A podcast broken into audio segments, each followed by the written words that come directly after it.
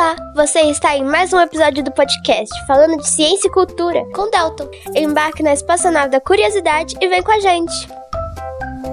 O que são os pontinhos brilhantes que vemos no céu? É verdade que as aves são dinossauros? Mas por quê? Por que o céu é azul? É verdade que as pessoas todas também são animais? Ciência é legal porque ajuda a gente a aprender mais sobre a natureza. Vem com a gente! Iniciando sequência de ignição. 6, 5, 4, 3, 2, 1, 0. Motores acionados. Decolagem.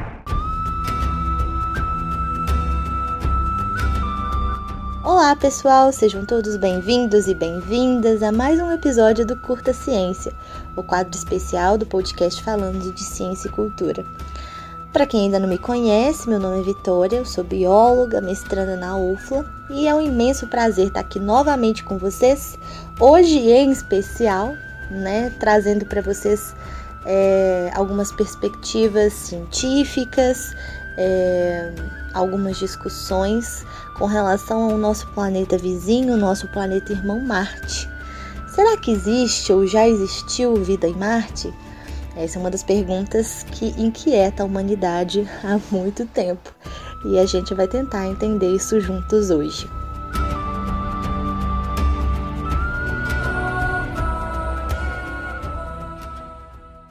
Você está em mais um Curta Ciência.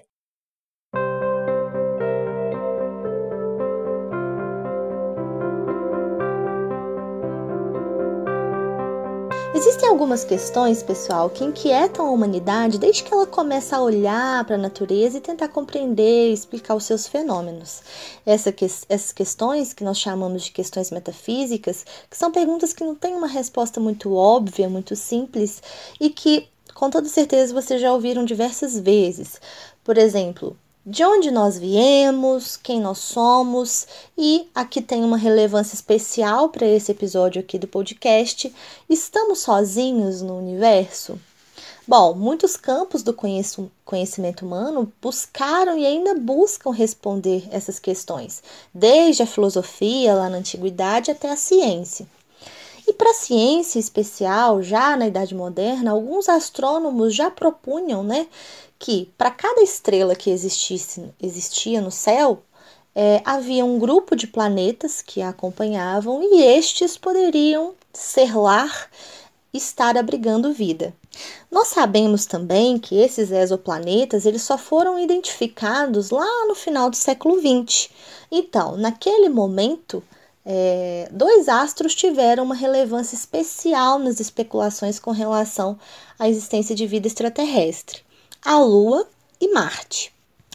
O mito dos marcianos ele vai nascer após as observações de um astrônomo lá do século XIX que, utilizando um telescópio, encontra na superfície do planeta um conjunto de dutos que supõe, né, esse astrônomo supôs ser uma construção dos moradores de Marte.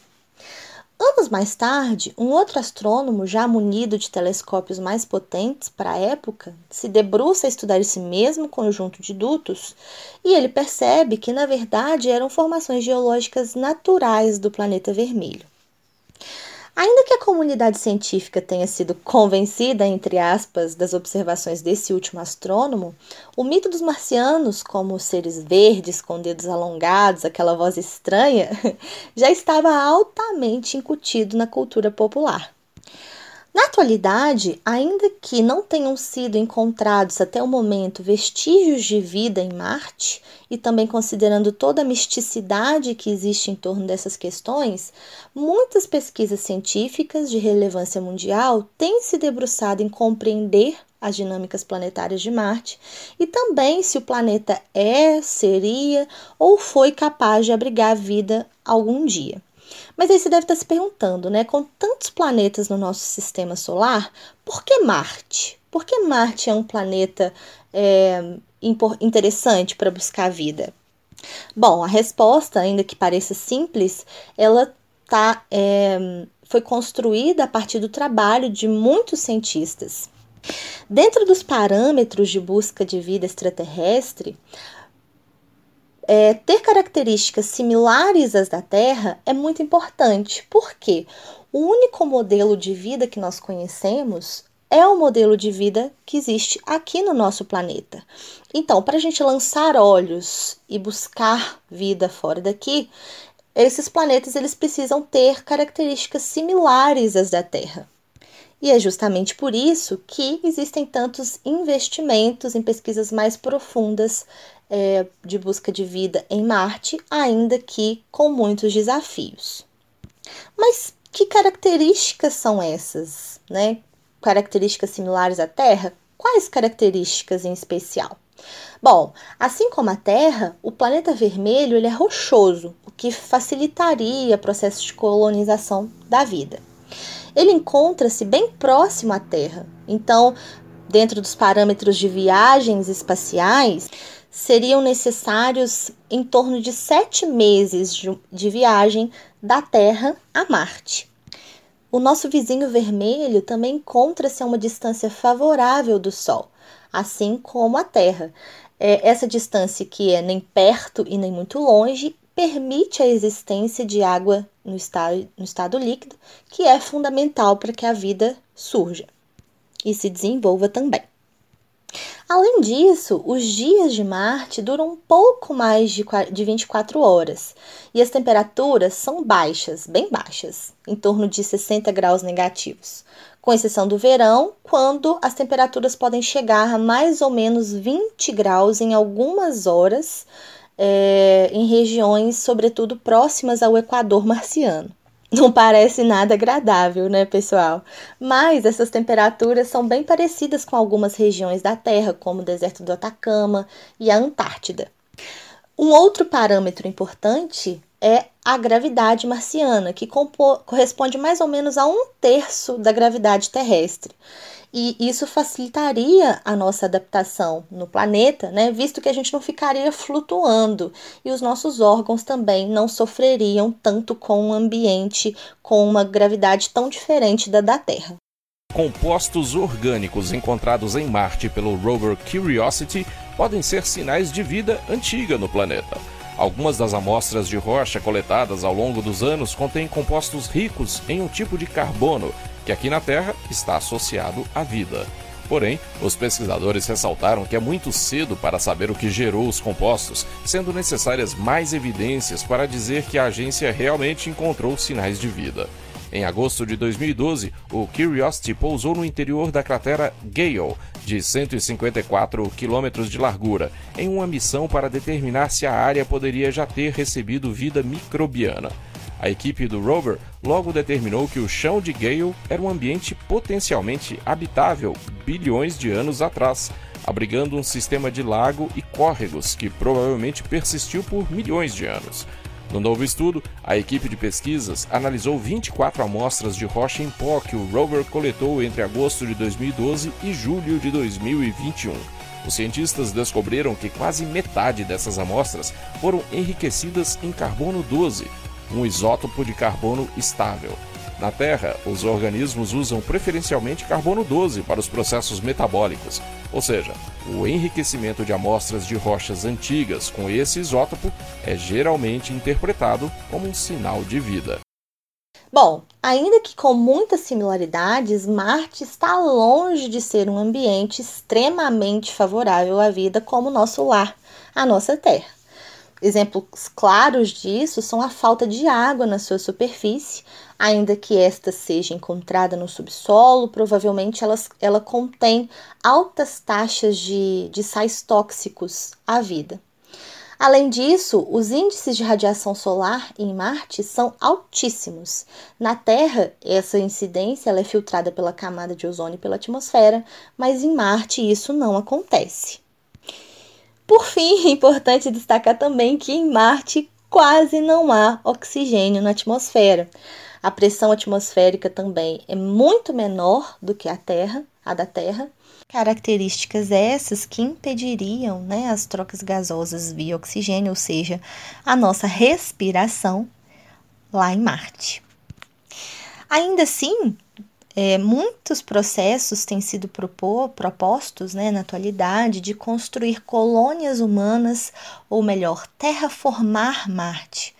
Mas se ele não oferece o oxigênio necessário para que nós fa façamos né, nossas trocas gasosas, uma, uma, uma atividade fundamental para a manutenção das nossas vidas, como que isso aconteceria? Né? Obviamente, é, a gente dependeria de equipamentos, tecnologias para que essas trocas gasosas acontecessem. Partindo daqui, Marte parece um pouco inóspito, né? E aí a gente precisa se questionar por que, que, tendo todas essas características, a gente ficando sem ar em Marte, por que a gente ainda insiste em encontrar né, vida lá ou ir para lá? A verdade é que, dos astros que nós conhecemos, o planeta que parece ser mais agradável à vida, como nós conhecemos na Terra, é Marte. Dos nossos vizinhos, dos nossos planetas vizinhos, nenhum outro possui condições tão amenas, e nem tão amenas assim como vocês viram, quanto Marte. Vênus, por exemplo, embora seja considerado também um planeta rochoso e também irmão da Terra, possui temperaturas elevadíssimas, chegando a mais ou menos 450 graus Celsius. Partindo daqui, Marte parece ser bem mais receptivo, não é mesmo? Inclusive, a gente sempre que pensa em busca de vida extraterrestre, nós pensamos em seres vivos inteligentes. Mas a verdade é que grande parte das pesquisas nessa, nesse campo, né, no campo da astrobiologia, tem se dedicado a compreender e buscar formas de vida de micro-organismos sobretudo alguns que a gente já conhece na Terra como extremófilos e que conseguem sobre, sobreviver em condições muito extremas e bem diferentes né, da grande parte é, da, da vida na Terra.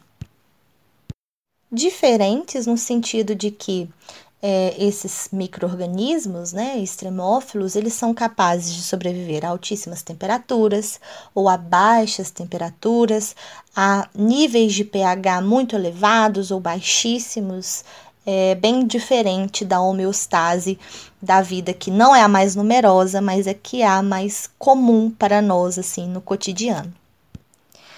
Para finalizar, pessoal, é importante deixar aqui, eu vou pedir para que é, Caso seja possível, a gente deixe lá no Instagram do podcast e também aqui na descrição do episódio. É possível que a gente daqui da Terra acompanhe as missões e as sondas que são enviadas a Marte e até mesmo visitar a superfície do planeta. Existem algumas plataformas online é, oferecidas pela NASA e também pelo Google, próprio Google, e que é, em que é possível a gente explorar as, as crateras marcianas já mapeadas e visitar, né, como se a gente estivesse lá. Eu vou pedir para que o Delton deixe aqui, né, e poste também lá no Instagram.